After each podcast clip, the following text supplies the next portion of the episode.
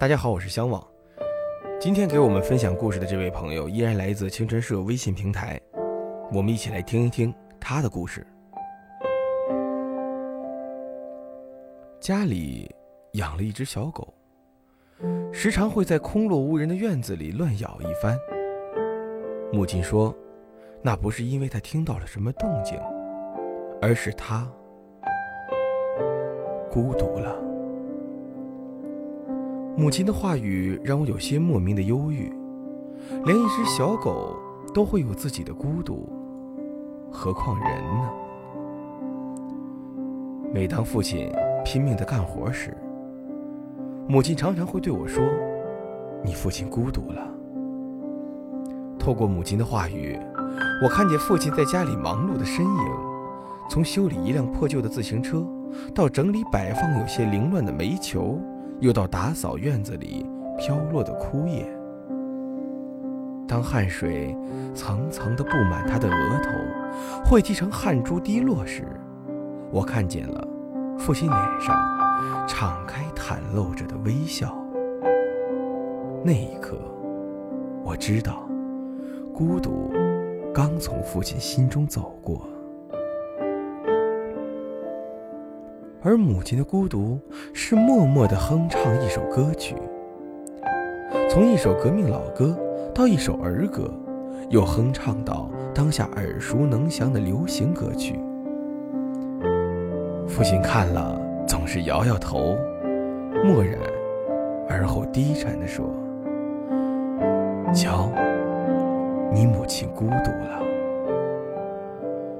我望了过去。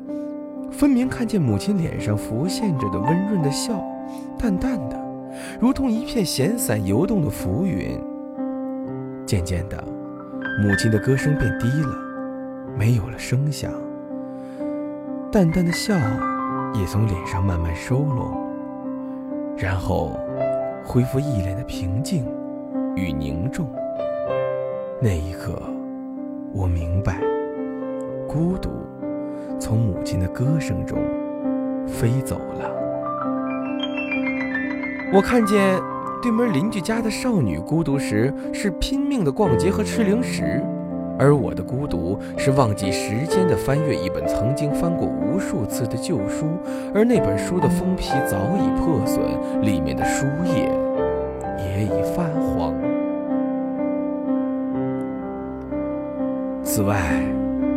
我还见过空巢老人眼中流露出来的孤独与落寞，亲密恋人分离独处时眼中溢出的浓情与忧思，以及一颗孤立于墙头的枯草的幽怨与哀愁。但我最喜欢，也最欣赏的是弟弟的孤独。他总是百无聊赖地挑逗我们家院子里那只小狗，每当这个时候，小狗就会在他面前摇摆着尾巴，快乐地转来转去。几声犬吠声从院子里飘出后，我看见弟弟歪斜着脑袋，正冲小狗一脸嬉笑，而小狗也在地上快乐地打滚。那一刻。我发现弟弟的孤独正满地翻滚，和小狗在快乐地撕咬着。孤独在彼此间忽然变得冷漠了，了无踪迹了。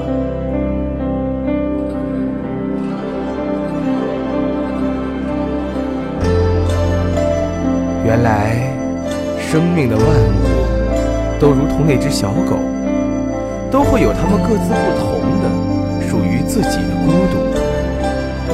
每一种孤独都会有各自不同的样子，而孤独时刻的模样，也会成为一处被人欣赏的风景。那就是生命的独特的模样。你站在桥上看风景，看风景的人。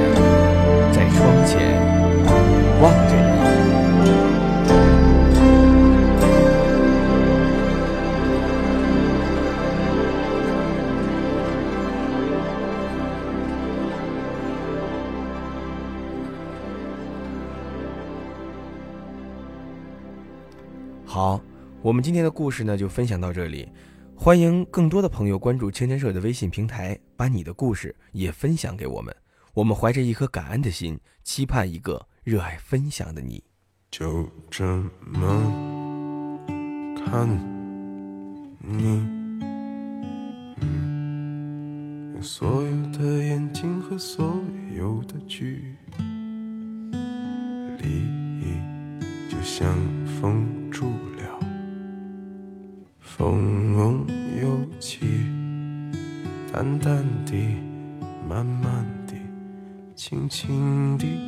你。呜呀咿呀，淡淡的，呜呀咿呀，慢慢的，呜呀咿呀，轻轻地看你。呜呀呀，淡淡